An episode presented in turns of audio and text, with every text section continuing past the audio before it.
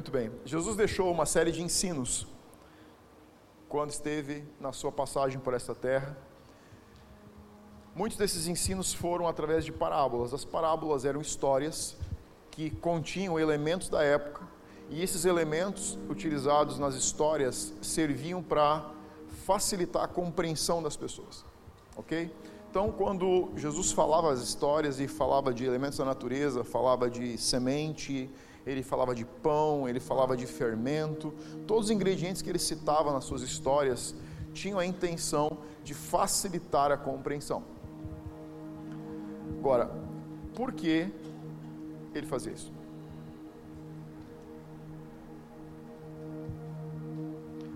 A verdade é um pouco mais profunda do que apenas os elementos. Muitas vezes nós lemos a Bíblia e vemos essas histórias e elas parecem tão simples. E a gente lê tão rápido, tão batido e faz uma leitura tão.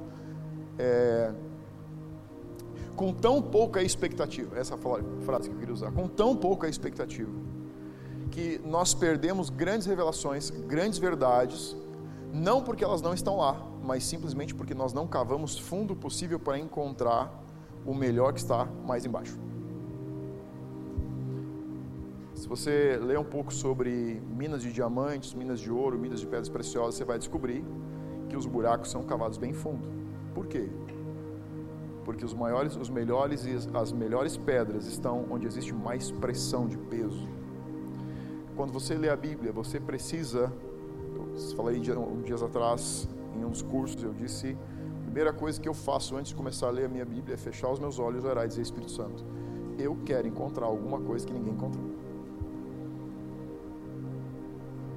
A Bíblia diz que o anseio do coração dos reis é encontrar tesouros.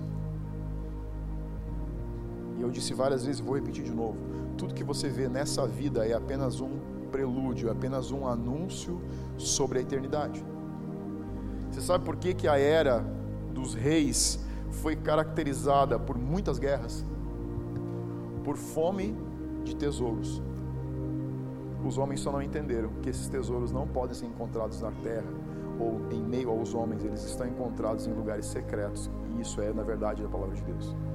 Deus colocou um anseio no seu coração por tesouros mas se você não entender que esse anseio deve estar conectado à vida de Deus, oi de Deus, à palavra de Deus, a um relacionamento com Deus, você vai passar a sua vida tentando entesourar nessa vida e quando você morrer, você não vai levar nada junto. No máximo vai deixar dor de cabeça para sua esposa e para os seus filhos se eles ficarem para ficar discutindo e brigando, para quem vê quem fica com mais. E você não vai transportar nada junto. Agora, os tesouros que você encontrar na Bíblia, as verdades que você encontrar na palavra vão te acompanhar pela eternidade. Você não vai perder a tua consciência, você não vai perder a tua capacidade de pensar. Na verdade, nossa mente na eternidade vai ser expandida. Como que você sabe isso, pastor? É simples por causa de uma das histórias que Jesus contou. Quando ele fala do rico e Lázaro, como que ele vai concluindo a história? Ele disse que o pó, aquele Lázaro, aquele, Lázaro não, o rico e o pobre, o mendigo, o mendigo disse que morreu. E um pouco depois, aquele rico, aquele homem rico daquela cidade morreu. E ele diz assim: E quando esse homem rico que morreu depois chega na eternidade, diz que ele chegou em um lugar, existia um abismo, e ele olhou para o outro lado do abismo e diz que ele viu aquele mendigo sendo consolado no peito de Abraão. Como que ele sabia que era Abraão? Os voluntários aqui a gente usa crachá. Abraão não estava com crachá escrito Abraão, pai Abraão. Consciência expandida. Na eternidade, todo limite mental, todo limite de pensamento que você tem será rompido. Isso é muito bom. Se você fez a escolha certa. Se você fez a escolha errada, isso vai ser terrivelmente atormentador, imagino eu. Sim ou não? Sim. Então a gente vai olhar uma dessas histórias hoje. Se você puder abrir a tua, tua Bíblia no livro de Mateus, capítulo 7. Eu quero ler um versículo 24 com você. Quero começar o versículo 24 e a gente vai parar no comecinho dele a gente vai pular para um outro versículo que eu quero te mostrar algo dentro desse princípio sobre procurar revelações mais profundas na Bíblia. Elas precisam ser caçadas, encontradas, desenterradas. Olha o que diz Mateus 7,24. Essa é a nossa parábola base de hoje, que a gente vai chegar lá no finalzinho só nela. A gente vai rodar um pouco antes de chegar na história de verdade. O título diz os dois fundamentos. O versículo começa dizendo assim: Todo aquele, vírgula, pois. Pois. Quando você chega nessa palavra pois, você tem que fazer assim: freio de mão, pé no freio e para tudo. Por quê? Porque se você continuar a ler daqui para frente, Ó, outra dica. Por que eu estou dando dica sobre Bíblia hoje? Mas vamos lá, isso vai te ajudar. Você não pode ler a Bíblia como jornal do dia. Não é informação, é vida. Se você não tiver engajado de corpo, alma espírito, faça o que eu fiz durante muito tempo para aprender. Sabe como que eu aprendi a ler a Bíblia? Alguém disse assim para mim: você tem que ler a Bíblia fazendo o seguinte: quando você perceber que você não estava prestando atenção no que estava lendo, você para e volta onde você começou. Ó, vamos lá, teste, tá? De sinceridade agora. Já pensou, já percebeu quantas vezes você começa a ler a Bíblia, você está lavando roupa, está levando o carro na oficina, está buscando as crianças na escola, está fazendo compra? Ou é só comigo que acontece? Você começa a ler a Bíblia e tua mente uh, vai embora. O que, que você faz agora? Você pega para essa mente infantil, assim, volta aqui. Sabe o que você faz com criança quando você pede uma coisa ele começa e vai embora? Você diz, ei, ei vem cá, você esqueceu, não está pronto, vem, volta aqui. Aí ele começa e vai, vai embora. Diz, não, volta aqui termina o que você começou. Você tem que fazer isso com a sua mente. Você precisa educar a sua mente. Como é que você educa ela? Igual a gente educa a criança. Nossa mente precisa ser educada. Como que você ensina para ela que a Bíblia é importante? Quando ela divaga, você diz volta, começa de novo. Daí você pensa assim, ah, mas é tão chato, já li 25 versículos. Tá, não lembro de nenhum, mas são 25, cara.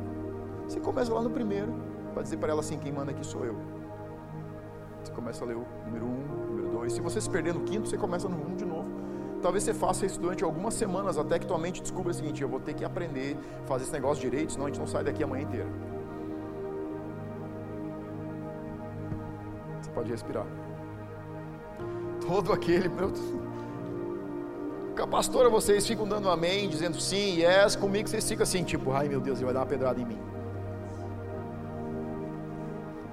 Sério, velho. Eu estou olhando aqui, estou olhando para vocês, vocês estão tipo assim, um olho para mim e o outro onde é que eu saio correndo. Onde é que é a rota de fuga mais rápida? Qual é? Duas semanas sem eu falar e vocês não estão afim de me ouvir. Mas eu estou afim de falar, então a gente vai falar muito hoje. Pois significa sendo assim, como consequência. Sabe o que Jesus está dizendo aqui? Todo aquele Consequentemente, então, todo aquele que sendo assim, sabe o que ele está dizendo? Eu, existe uma construção de um pensamento e essa aqui é a conclusão. O pois aqui está dizendo o seguinte: a conclusão do pensamento anterior começa agora. Como que você vai entender esse, essa conclusão? Lendo o pensamento. Então você volta comigo para o versículo 15. A gente não vai nem ler o versículo dos fundamentos, porque a gente precisa voltar no processo para entender o que está acontecendo. Olha o que diz o versículo 15: Acautelai-vos dos falsos profetas que se vos apresentam disfarçados em ovelhas, mas por dentro são lobos roubadores. Versículo 16: Pelos seus frutos os conhecereis. Colhem-se porventura uvas de espinheiros ou figos de abrolhos? Agora vem, assim toda árvore boa. Agora vem um conceito que Jesus está escrevendo aqui, partindo dos dois versículos, três versículos anteriores, dois anteriores toda árvore boa produz frutos bons, porém a árvore má produz frutos maus. O que, que ele está dizendo? Fruto revela a árvore. Pensamento básico, você começar a escrever, você está anotando algo. A negação da verdade não muda os verdadeiros fatos. Jesus está começando a ensinar um, alguns princípios sobre a vida cristã que nós precisamos prestar atenção e não prestamos. Você não pode, eu não posso produzir um fruto incoerente com a minha essência, minha natureza. Se você tem uma macieira, ela não vai te dar laranjas. Se você tem uma laranjeira, ela não vai te dar amoras. Porque o fruto é coerente com a natureza. Sabe o que a gente faz muito na vida cristã? A gente passa tentando mudar os resultados, tentando mudar os frutos. Esquece que não adianta você atacar frutos, você tem que atacar a natureza. Onde que a gente está agora lendo? Estamos lendo em Mateus capítulo 7. Mateus capítulo 7 é o, come, o, o início do fechamento do Sermão do Monte, que é a base da vida cristã. Quando Jesus está falando sobre árvores que pode, que tem, só tem poder para produzir segundo a sua natureza, ele está dizendo: se você quer produzir um resultado diferente, você precisa atacar a sua natureza e não o seu fruto. Se você encontra, se teu filho, crianças passam por uma fase de mentira, são atacados por espíritos que influenciam companhias como que você faz um filho parar de mentir? Você vai parar de mentir agora, senão vai torar o pau. Ele não vai mentir para você, mas vai continuar mentindo para outros, porque ele só não vai te mentir por medo. Você não atacou o, a essência, você atacou o fruto. Por que você mentiu para mim? O que levou você a mentir? Agora você está atacando o, a natureza. Você está atacando a essência. Quando você entender por que a mentira foi uma opção, você consegue ajudá-lo a mudar a opção de mentir para falar a verdade. E às vezes você vai descobrir que a sua presença, as suas palavras são ameaçadoras. E talvez você seja, ou eu seja o maior responsável por um condicionamento que nós mesmos estamos criando. Então, engajar com atacar a natureza vai te ajudar a modificar o resultado. Apenas a transformação pode causar mudança. Olha o versículo 18 agora, vamos lá. Não pode árvore boa produzir frutos maus, nem árvore má produzir frutos bons. Para mudar o fruto, você precisa mudar a natureza. Versículo 19: Toda árvore que não produz bom fruto é cortada e lançada no fogo, assim, pois, pelos seus frutos os conhecereis.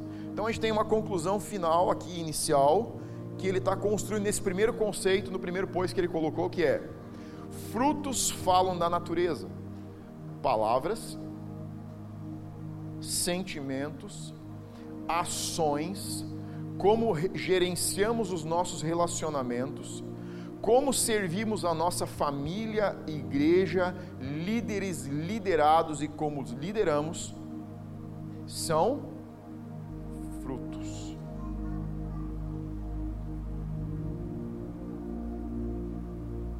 Está construindo o conceito comigo?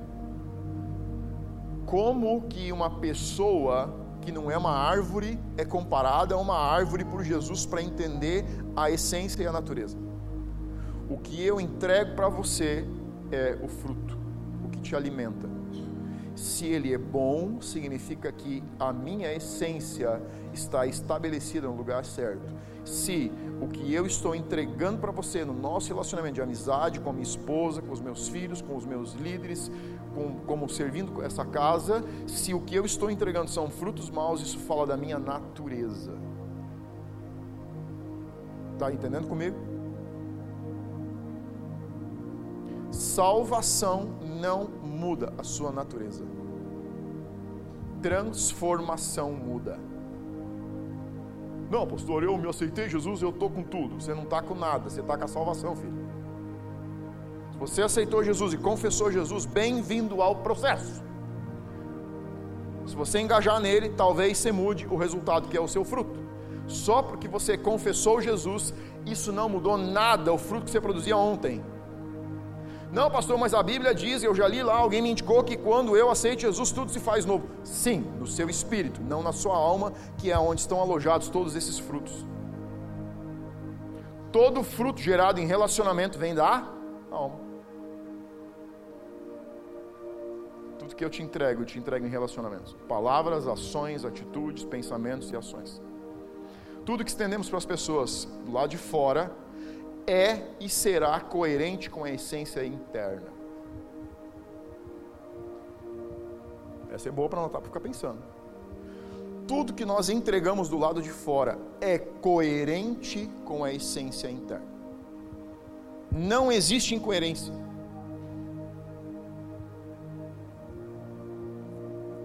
Você vai dar e entregar para outros se alimentarem aquilo que você produz internamente.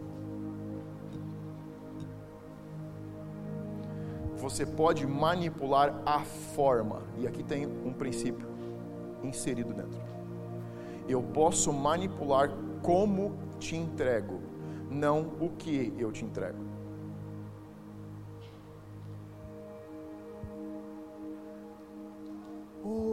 Você está bem? Vontade de matar essa criatura. Aqui dentro, a vontade é de matar. Mas a gente está sorrindo que a gente é crente. Crente não briga, não discute. É falsidade. Sabe o que eu estou te entregando? Está vindo num pacote bonito, mas o que está dentro não presta. Você não entrega a aparência, você entrega a essência. Essa você tem que transformar. Porque se você não transformar, ela continua rendendo frutos maus. Todos aceitamos Jesus gerando frutos maus. Bem-vindo ao mundo real.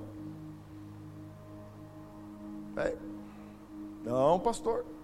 Alguém me disse um dia que não era assim, então mentiram para ti. É bem simples. Estou te dizendo a verdade que talvez você nunca tenha ouvido. Só transformação pode te dar a capacidade de entregar a verdade que é coerente com algo que você construiu internamente. Mas Jesus não para aí, ele segue em diante. Vai para o versículo 21 lá comigo. Estão gostando, gente? Tá bom? Senão eu peço a pastora que subir e continuar com o tabernáculo. Eu estou gostando, estou amando. Bora lá, 21. Nem todo, olha só essa frase, nem todo que me diz, Senhor, Senhor, entrará no reino dos céus, mas aquele que faz a vontade do meu Pai que está nos céus. Muitos naquele dia hão de me dizer: Senhor, Senhor. Voltando de novo, duas vezes a afirmação Senhor, Senhor. Porventura, aqui porventura é tipo assim: olha, será que por acaso, tipo assim, por acidente, vai que dá, que cola uma. Não temos nós profetizado no teu nome, expelido demônios em teu nome e fizemos muitos milagres? Olha só que afirmação é isso o que você faz não garante nada. Epa, para um pouco. Profecia, pastor, mas o cara está profetizando e ele acertou. Grande coisa. Você pode ressuscitar um morto, chegar diante de Deus um dia, Deus diz assim: olha, não sei, eu é sim, provavelmente você ressuscitou no meu nome, porque era o meu nome que tinha poder, não você, mas agora saber quem você é, isso aí eu já não sei o que nós fazemos não garante nada.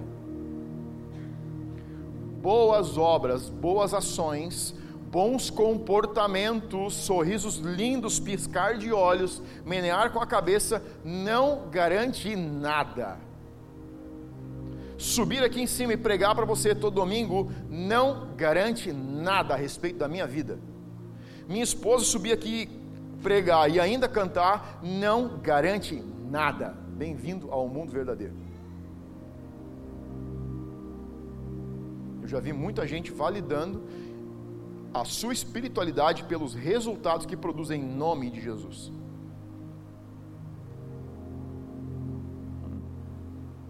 Garantia zero.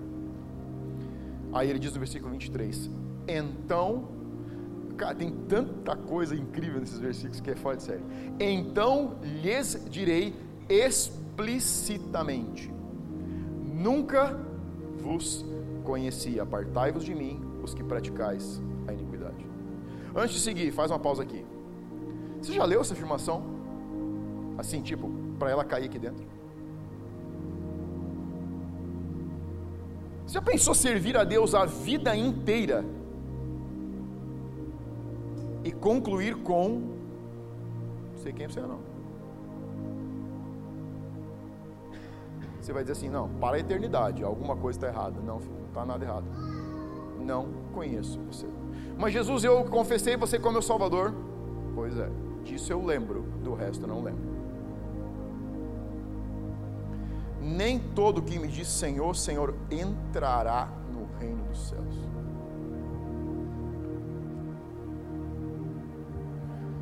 Tem um conceito muito sólido, muito forte sendo construído aqui. Onde você senta, o que você faz, não te garante nada.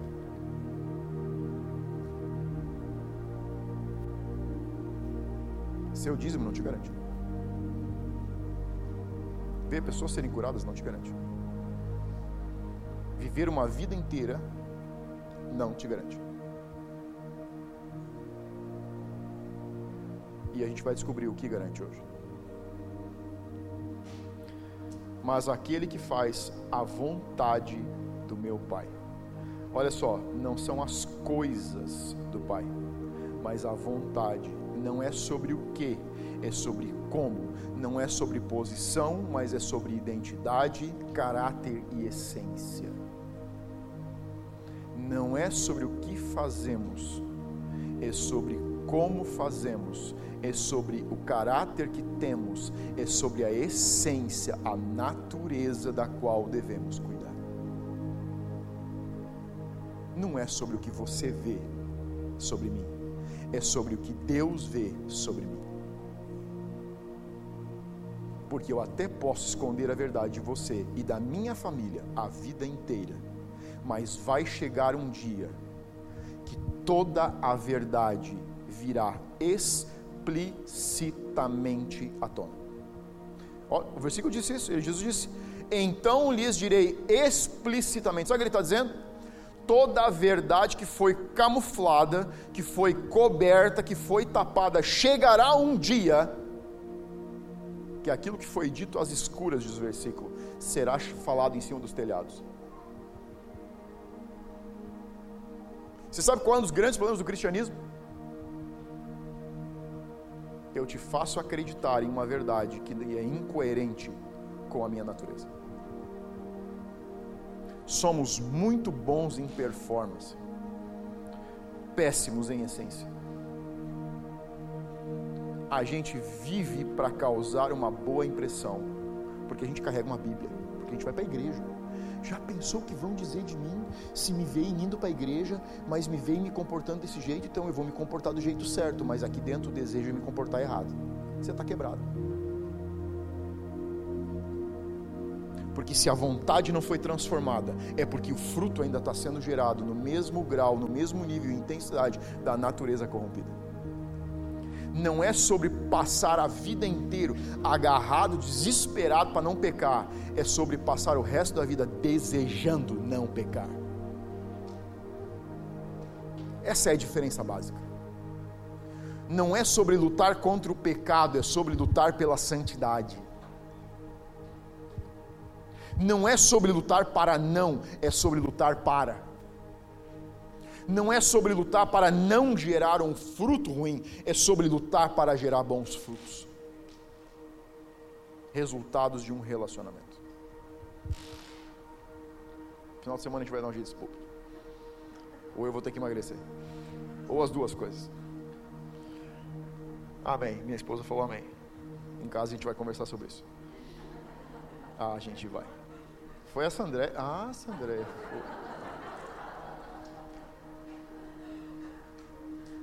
Sei, eu sei a tua promoção do ano que vem. Acabei de planejar ela aqui. Somos chamados por Deus para viver em equilíbrio, equalizados entre o exterior e o interior. Olha só, gente. Somos chamados para viver em equilíbrio. Você sabe que tem destruído as pessoas? Viver em desequilíbrio tentando mostrar algo do lado de fora que está em desacordo com o lado de dentro. Você consegue fazer? Você consegue, mas vai te matar. Tua alma não suporta as duas informações batendo todos os dias. Eu sei que eu já vivia assim, vivia pirando. Porque eu tentava mostrar algo do lado de fora que ainda não tinha sido transformado lá de dentro. você consegue encontrar e chegar no estado de paz quando o lado de fora é coerente com o lado de dentro. Em vez de se esforçar para esconder a verdade, você se esforça para revelar a verdade. É isso que te põe no estado de paz, de tranquilidade, onde você troca os fardos. Trocar o fardo com Jesus não é ir lá só para o teu secreto e dizer: Senhor, eu não estou aguentando a minha sogra faz alguma coisa. Não. Trocar o fardo é trocar uma mentalidade por outra. É parar de se preocupar em carregar uma imagem que você não suporta, que te desgasta, que acaba com você, pela verdade que você é. Não é sobre o que eu te digo, é sobre quem eu sou. Jesus está dizendo: é, vão chegar, vai chegar o dia em que obras externas não vão mais validar os homens, mas sim as suas verdades internas.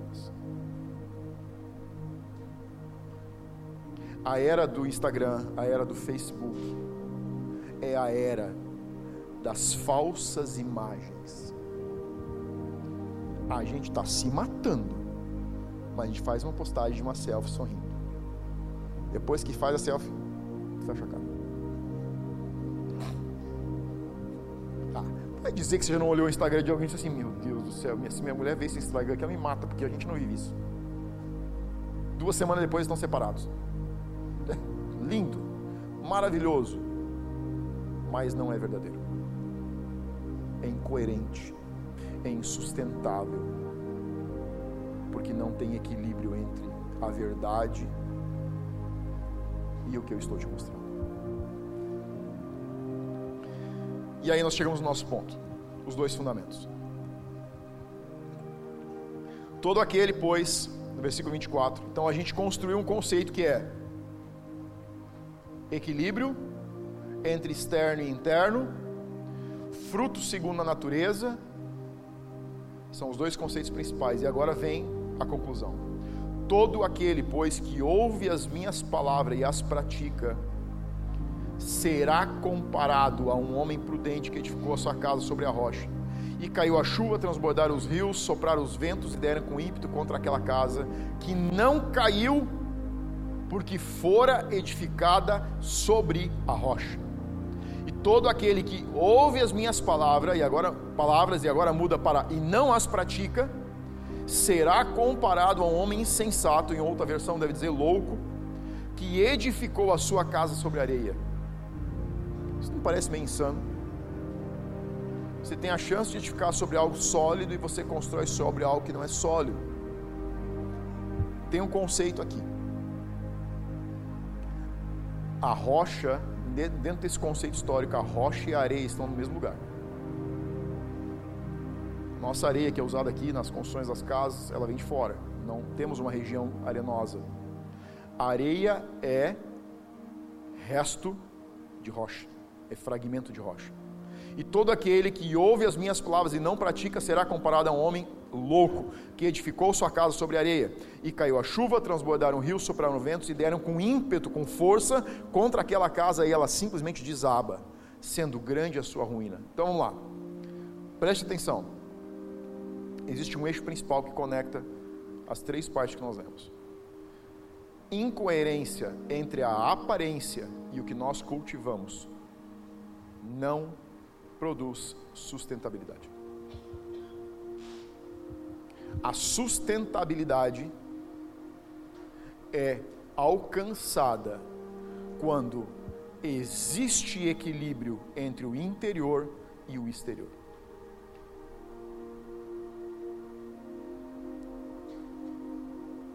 Você já pensou por que Jesus conseguia estar muito bem com cobradores de impostos que eram vistos como ladrões e com prostitutas, mas ele não conseguia estar com fariseus? Porque aquelas mulheres e aqueles homens eram mais coerentes na sua integridade do que os fariseus. Simples. Os fariseus fingiam ser algo que não eram. Então, o primeiro ponto, se você quiser anotar sobre os fundamentos, é: areia não é rocha.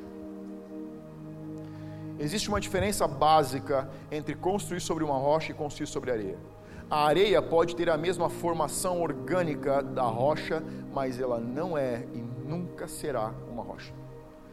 Não é difícil você entender que a rocha aqui representa Jesus. Ele é a rocha, a Bíblia diz que ele é a pedra angular, é a pedra que foi rejeitada pelos homens.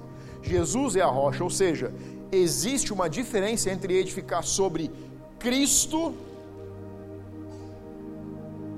e sobre o que? As verdades fora da pessoa. A construção depositada sobre a rocha resiste, enquanto que a depositada sobre a areia não vai existir. Agora, quando a gente começa a pensar sobre você ter a opção de construir sobre algo sólido e sobre um chão que não é sólido, você começa a pensar como que alguém vai optar por isso. Você não toma nenhuma decisão sem primeiro encontrar uma vantagem. Todas as nossas decisões são norteadas por vantagens. Sim ou não? Sim. Nós baseamos em ganha-ganha. Se eu ganho algo melhor com isso, eu mudo de ideia. Com Jesus não funciona.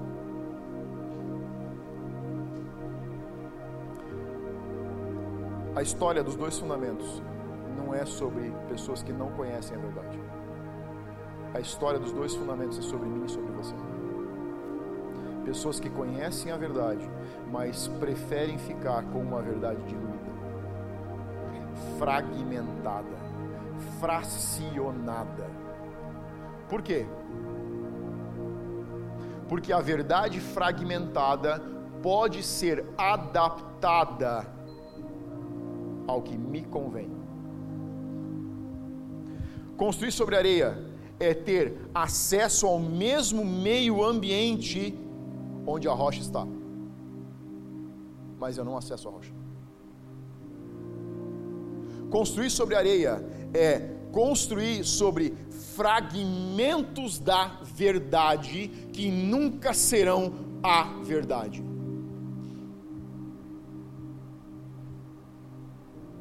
Está bem comigo ainda? Vamos em frente. Está conseguindo seguir, seguir minha linha de pensamento? Estou sendo claro? Sim? Tá. Daqui a pouco eu conto uma piada para desestressar um pouco. A areia são fragmentos, areia não são, areia nunca vai ser a verdade. Sabe o que significa construir sobre areia? Significa você pensar verdades e colocá-las de uma forma que seja mais confortável para si mesmo. Você não pode fazer isso com uma rocha.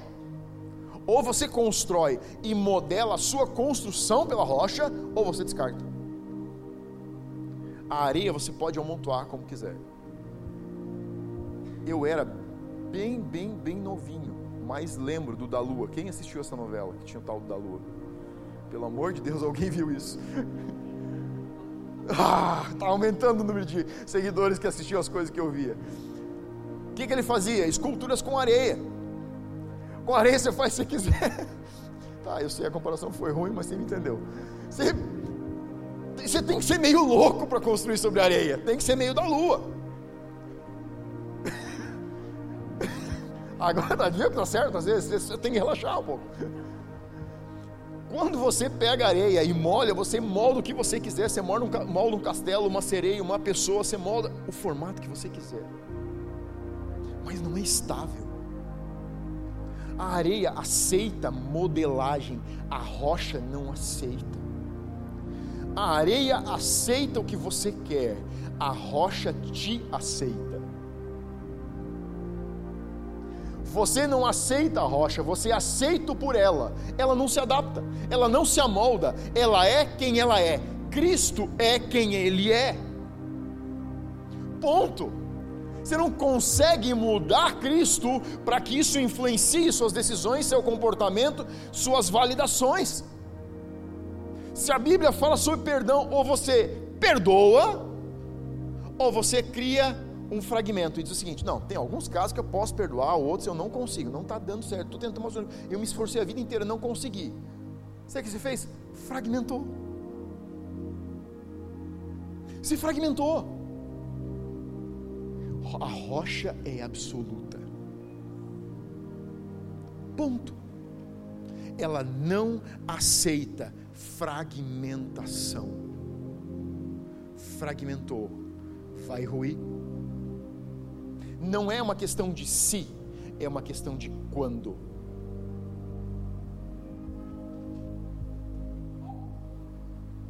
Areias, sem, areia sempre será fragmento. Hoje tem uma frase que você deve ter ouvido já, que diz o seguinte: a nova teologia diz que a Bíblia não é a palavra de Deus, ela contém a palavra de Deus. Você já ouviu isso ou não? É, isso é uma fragmentação. Eu vou te provar. A palavra de Deus, a Bíblia diz que o Logos se fez carne. A palavra, o Verbo encarnou. Sabe o que está dizendo? Está dizendo que Bíblia e Cristo é uma coisa só.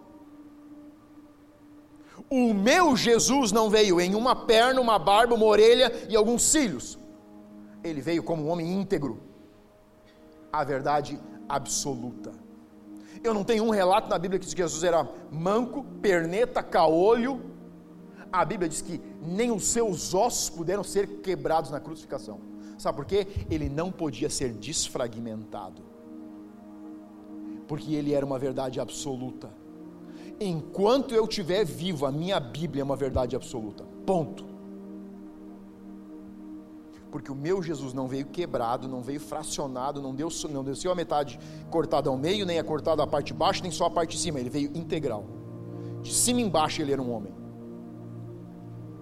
Nem os seus ossos puderam ser quebrados. Porque significava que a palavra não poderia ser desfragmentada. Você sabe onde estão os, os entraves da nossa vida cristã? Nas parcialidades, nas fragmentações, nas lascas de rocha que nós usamos para conseguir adaptar às realidades que nós não queremos ser transformados.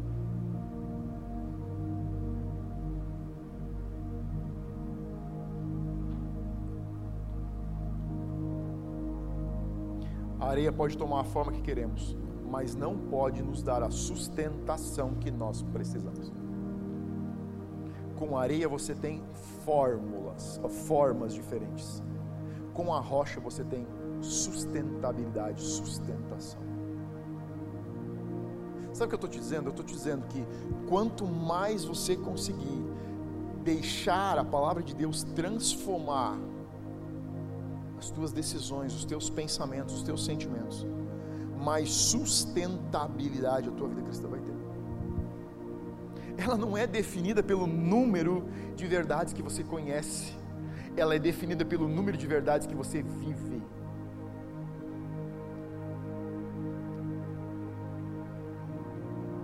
Ninguém conhecia a lei como os mestres da lei mas ninguém vivia elas de forma tão desfragmentada como ele mesmo.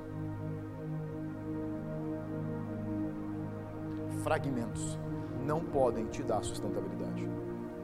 Ou você pega o combo completo, ou você não pega nada. Não dá para tirar um pedaço. Não dá para adaptar.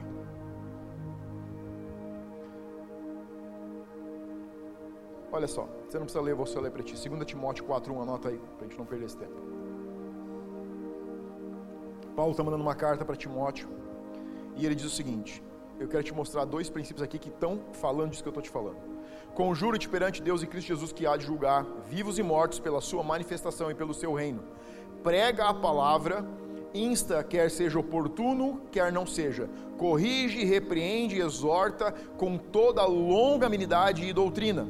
Pois haverá tempo em que não suportarão a sã doutrina pelo contrário, cercar-se-ão. Cercar-se-ão aqui na original, a palavra original significa amontoar, empilhar, acumular. Sabe o que é isso aqui? O que Paulo está dizendo para Timóteo é: Timóteo, vai chegar um tempo em que as pessoas vão acumular, ajuntar, amontoar para si fragmentos, porque eles vão consolidar o que eles querem crer e não consolidam a verdade.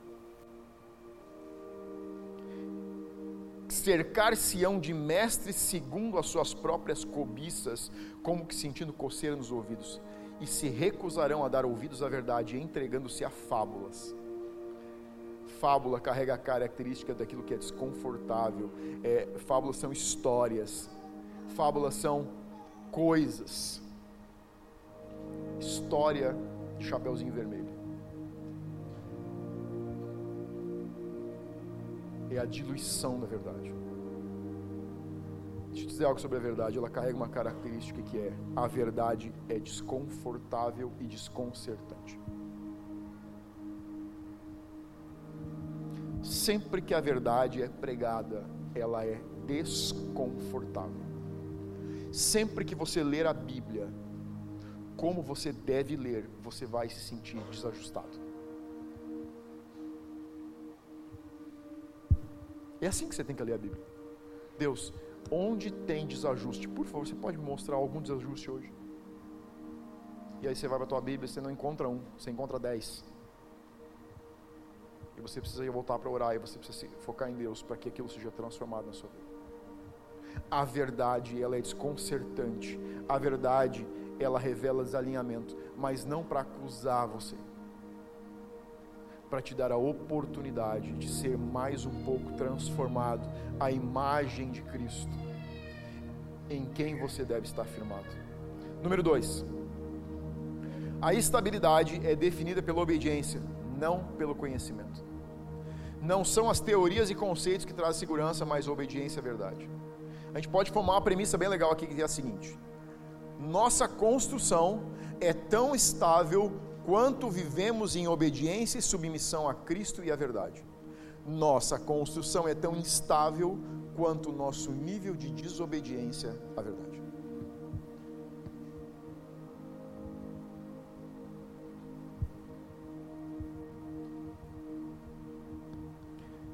Nossa estabilidade é definida pela aliança com a verdade e nossa instabilidade é definida pelo amoldar da verdade aos nossos objetivos. A diluição, o desconcerto, o desfragmento.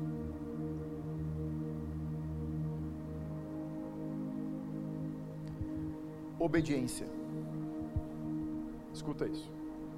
Obediência não é o que fazemos do lado de fora Sabia disso?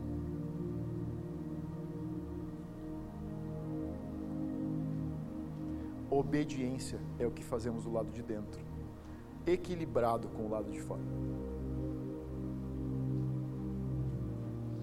Eu sou tão fiel a Deus quanto o equilíbrio entre as minhas ações, pensamentos e intenções. eu sou tão fiel a Deus, a minha fidelidade é tão. O nível de fidelidade que nós vivemos é definido pelo equilíbrio que você vê e do que eu sei.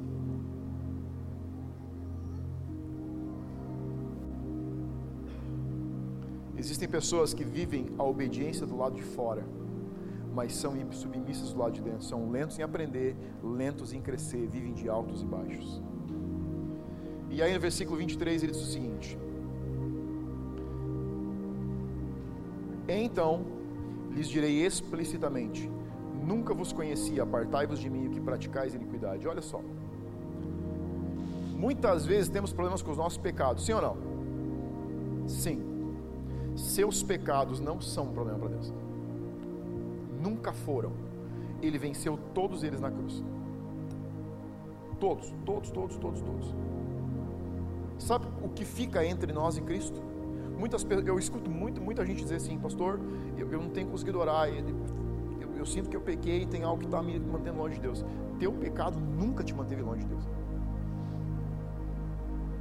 mas a tua iniquidade sim. Porque existe uma diferença bíblica entre pecado e iniquidade. Pecado é algo ocasional situacional. Acontece uma situação, você leva um susto, isso que eu fiz foi errado. Você chega em casa, teve um dia difícil, entra em casa, alguém abre a porta e às vezes a esposa está, ou o esposo está é, com algum problema, também chegou mais cedo do trabalho, está com algum problema, te olha meio fechado, você já pá, solta uma patada. Isso é um pecado? Claro que é. Com certeza que é. Mas isso não é um problema para Deus. Olha o que ele está dizendo aqui. Apartai-vos de mim, os que praticais a iniquidade. O que é iniquidade? Pecados de estimação. São aqueles que nós não confessamos. São aqueles que nós mantemos em secreto. São, são aqueles que nós sabemos que desagradam o coração de Deus, mas intencionalmente caímos retoricamente na prática. Isso sim nos afasta de Deus. Isso nos mantém longe de Deus, porque nós estamos escolhendo ficar no mesmo lugar, estamos escolhendo não ser transformados, estamos escolhendo não ficar com a verdade, mas ficar com a falsidade, ficar com a mentira, ficar com a prática. O problema entre o homem e Deus não é o pecado, porque o pecado a gente se arrepende e instantaneamente a gente é perdoado, porque Deus sabe que ele foi situacional. Mas a iniquidade, mesmo quando nós estamos pedindo perdão, Deus sabe que o nosso coração muitas vezes ainda está aliançado com aquela prática. E que eu estou pedindo perdão não para ser perdoado, mas para aliviar a consciência, porque eu ainda fui, não fui transformado a nível de querer e sentir repulsa por aquilo que eu pratiquei. Você percebe a diferença? A iniquidade é quando eu ainda estou aliançado, eu ainda estou casado, eu estou unido com uma prática que eu sei que está errada, mas ela ainda me traz prazer, e porque ela me traz prazer, me traz algum nível de compensação, me traz algum benefício, eu quero ficar com ela. Isso me mantém longe de Deus, definitivamente. Não porque Deus se mantém longe de mim, mas eu estou escolhendo ficar longe, distante de Deus. Pecado você confessa, iniquidade você não confessa porque estima. Terceiro ponto, isso aqui é muito legal, é que a pressão vai vir e vai vir de todos os lados. Tenha certeza das escolhas que você está fazendo. Pressão é o processo de Deus para revelar escolhas, decisões e paixões. A pressão inicia em Deus. Ela é ensina. Como que a gente sabe? Dá uma olhadinha na história dos dois fundamentos. Versículo 25. Leu 25 e leu 27. Os dois versículos são iguais. E caiu a chuva, transbordaram os rios, sopraram os ventos e deram com ímpeto contra aquela casa. Em um dia deles diz que ela não caiu, e na outra diz que caiu e grande foi sua queda. Onde começa o princípio? Ou começa a pressão? Em Deus, chuva pressão começa de cima para baixo. Qual é a intenção da chuva?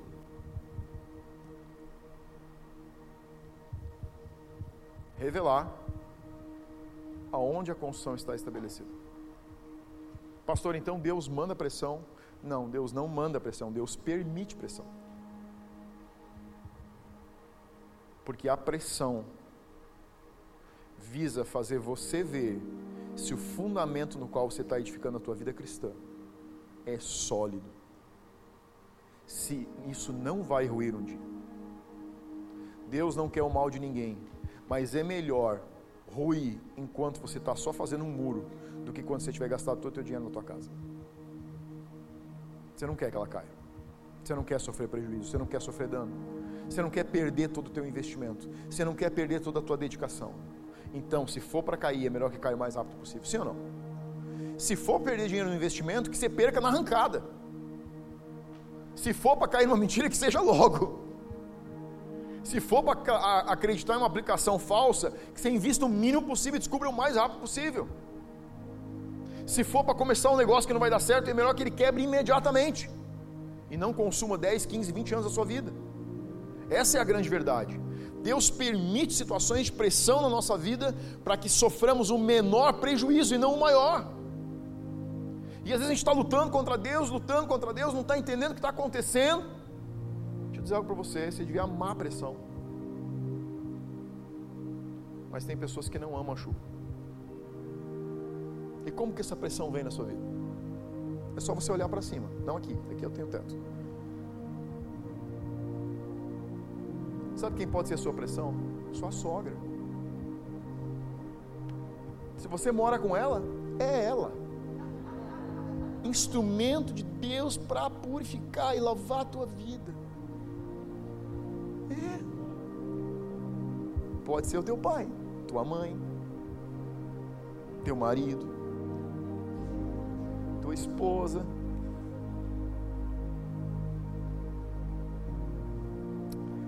Toda autoridade sobre você é chuva na tua cabeça. Em algum momento, se você se estabeleceu debaixo de uma autoridade, ela vai chover na tua cabeça.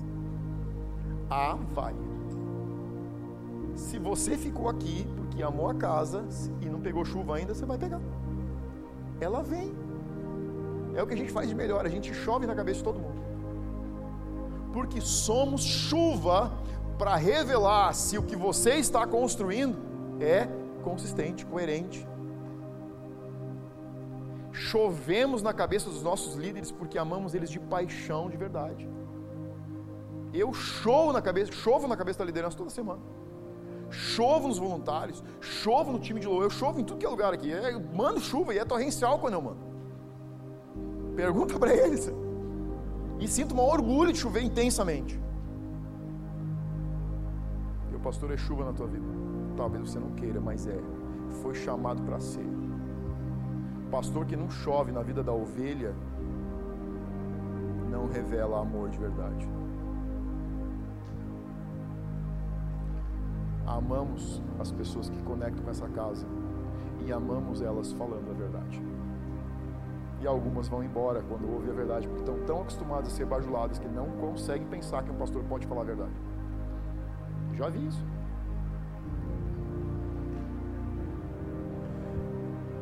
Muitas vezes você pensa assim: não, não, não, não. A minha vida já, já tem chuva demais na minha vida.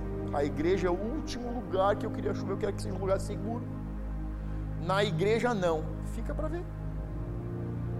Fica para ver. Você já viu o pintinho molhado, como é que eles ficam? Assim? Franguinho molhar a casinha assim. Viu ou não viu? Alguém já viu isso em sítio? Ah, para, fala sério, só eu que gosto de sítio aqui. Isso. Vai dizer que você não sai assim às vezes. Do teu discipulado. Você vai para o discipulador todo animado, e aí quando você sai, o discipulador. Aí você vem para o culto, uh, hoje eu vou ferver, aí você chega aqui. E a gente chove em você. É. A chuva é o primeiro procedimento, é a primeira forma de pressão. Sabe por quê? Porque estamos construindo um fundamento que tem que se perpetuar na eternidade.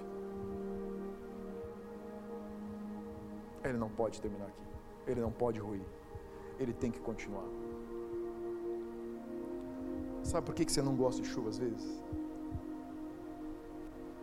Você precisa de oxigênio, você pede.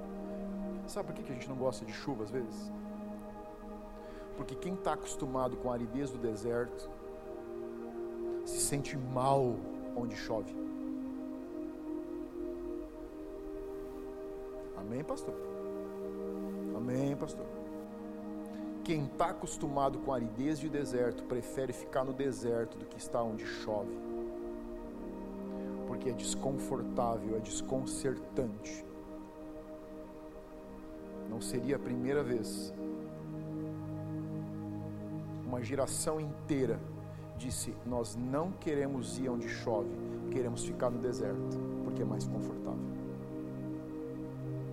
Não, não, não, não, não eu quero conectar com essa casa agora, viver esses valores aí com os 10, eu quero viver 9. 8, 7, 6, 5, 4, 3, 2. Não, não, eu não quero viver, eu quero só vir aqui porque aqui é legal. Não desfragmenta a verdade, você não consegue receber liberação nenhuma. Você vai entrar aqui 10 anos, você não vai ver transformação na sua vida. Sabe quando você vai ver transformação? Quando você abraçar os 10 valores, colocar nas costas assim, eu vou carregar eles. Você só tem direito à herança quando você tem propriedade na casa.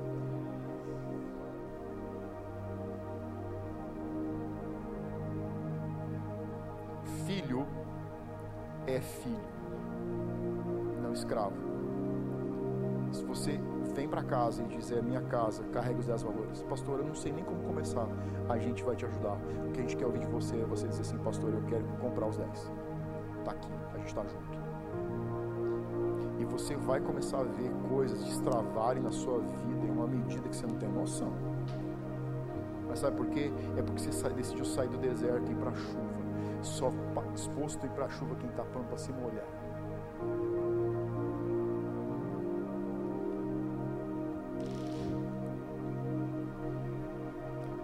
Pessoas preferem desertos à abundância. Para quem está acostumado com o mínimo, pensar em prosperar chega a ser assustador. Para quem se sente escravo, sempre se sente sendo tirado algo. Ele vê a chuva como um lugar de desespero, ele vê a chuva como um lugar de perseguição, ele vê a chuva como um lugar de acusação, ele vê a chuva como um lugar de pressão que ele não merece. Isso é falta de identidade e filiação.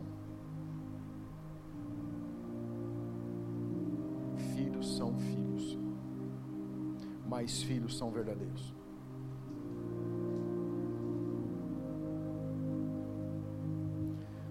Depois disso, diz que transbordaram os rios. Quem aguenta a chuva, prova da abundância. A palavra original aqui aponta para a dificuldade de permanecer quando os resultados começam a aparecer. Olha só, chuva primeiro e rios transbordando depois. É incrível a construção aqui das palavras que foram usadas no contexto original.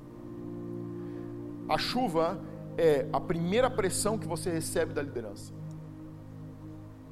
São as verdades, é a cobrança, são os valores, são os princípios, são as verdades absolutas que nós acreditamos, é como nós queremos a casa, é como nós amamos a casa, é como nós amamos a família. E depois que você começa a suportar a chuva, você diz: Não, tudo bem, a chuva eu aguento. Vou para a chuva e vou para me molhar, tamo junto. Aí vem a segunda fase, que é quando começam a transbordar os rios. Agora olha o que diz a palavra original aqui.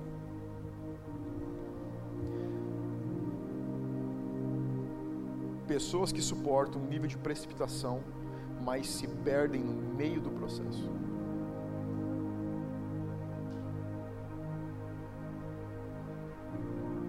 Pessoas que conseguem ficar na chuva, e quando começam a receber espaço, o coração começa a torcer. Você sabe por quê? Porque de quem o deserto não saiu, ele não sabe viver onde tem abundância e o coração se corrompe. Sabe qual é o conceito aqui? O conceito do rio Nilo. Sabe qual era a temporada de plantio? Depois da, de baixarem as enchentes do rio Nilo, as margens elas eram adubadas pelo transbordar do rio. Você sabe onde que o nosso coração é testado? Primeiro na chuva. Se você aguentou a chuva, você vai ser testado na abundância. Quando a gente começa a ganhar alguma, algum espaço, quando você começa a ganhar algum poder de influência, quando você começa a ganhar algum espaço para liderar, quando você começa a ganhar algum lugar para a sua voz ser ouvida e o coração rachou. Sabe por quê? Porque não tinha sustentabilidade, não tinha caráter. Quem não tem caráter só precisa de uma oportunidade para quebrar. Porque existia uma incoerência entre a performance e a integridade. Abundância é o pior lugar para alguém sem caráter é o lugar mais arriscado para estar se você não tiver caráter. Sai fora. Você está mais protegido longe do que dentro, porque não é se, é vai te corromper. Quer um testemunho disso? Você conhece um cara chamado Judas? Sim ou não? O que ele administrava. A abundância das ofertas que eles ganhavam, que, que era o ministério de Jesus sustentado. E ele quebrou com o quê? do lado onde estava milagre acontecendo, onde tinha morto ressuscitando, onde tinha cura acontecendo, onde tinha multiplicação acontecendo, onde tinha dinheiro entrando. Deixa eu dizer um negócio para ti: se você, se, se você não deixou o seu caráter tratar, só fica na chuva até isso aí se resolver. Dê um passo atrás antes de quebrar e diga: eu preciso de um tempo para o meu coração ser transformado, porque ele já está se corrompendo porque você vai vender a verdade por um benefício, se já não vendeu. O conceito aqui é corrupção externa, porque havia corrupção interna. Transbordar dos rios só vem para revelar a essência que estava escondida.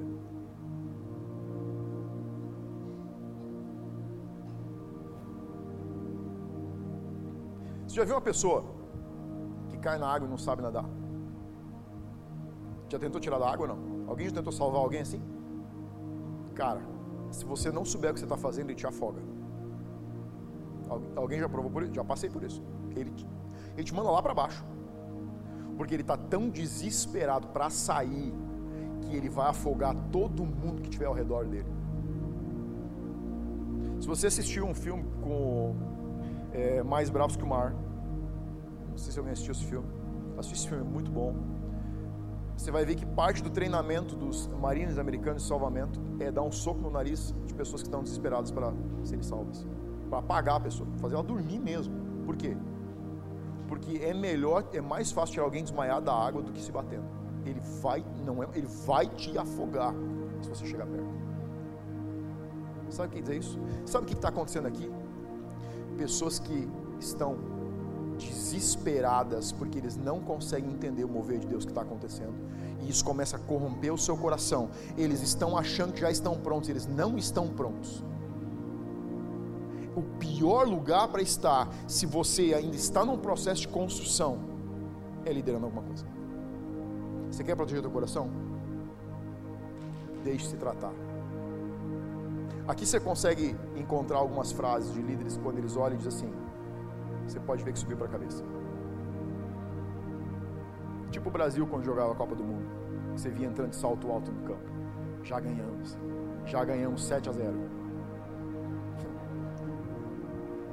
Essa é nossa. Ninguém segura a gente. Ninguém segura a bola no gol.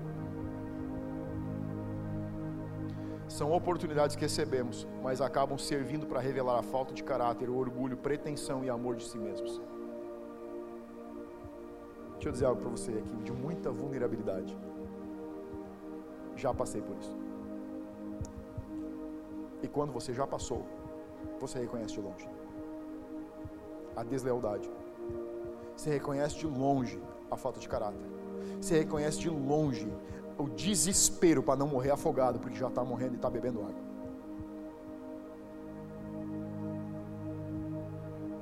Mas nós lutamos para não confessar porque queremos manter as aparências, porque não estamos preocupados com o que Deus está dizendo, estamos preocupados com o que as pessoas estão dizendo.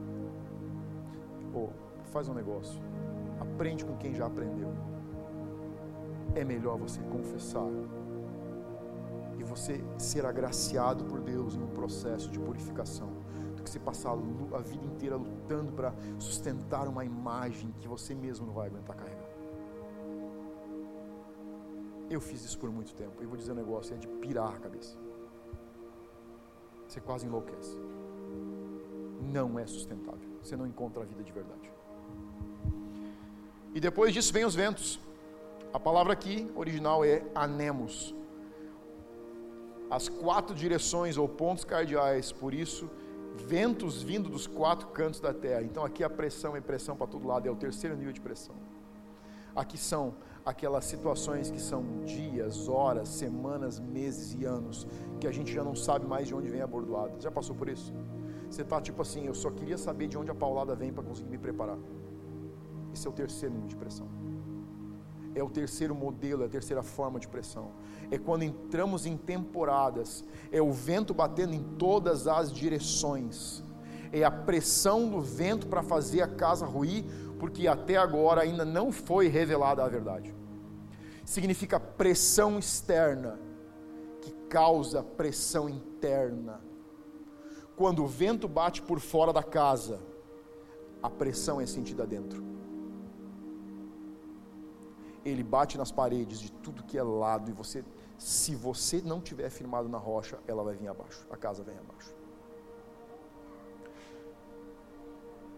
Você sabe por que, que Deus permite pressão na sua vida? Porque Ele nos ama o suficiente para confrontar, para liberar o que a gente está demorando para botar para fora.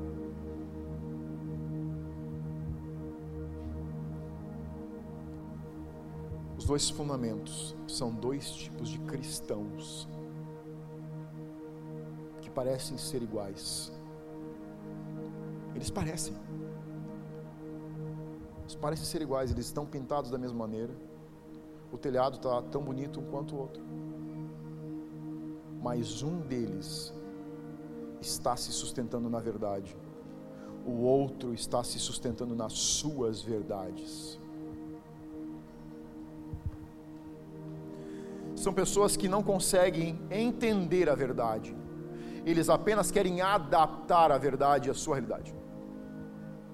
E você vai ser tentado a fazer isso. Deixa eu dizer um negócio. Se tem algo que você vai ser tentado, é fazer isso. Todos nós somos tentados a fazer isso. Se quer viver uma transformação de verdade, se quer viver uma mudança na sua vida,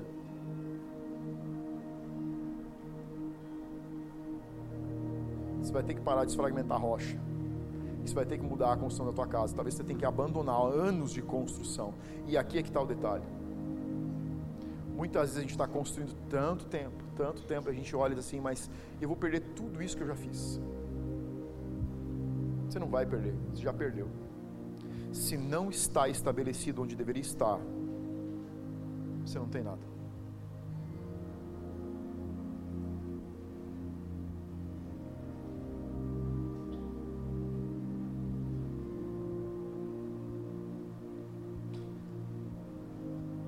incongruência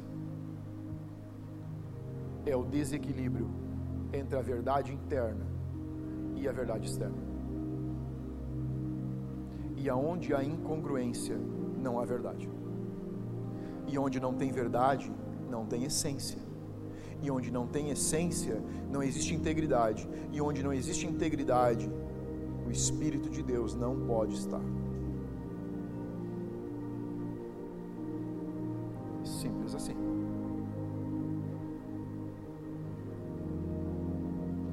Eu sei que essa palavra é um pouco indigesta.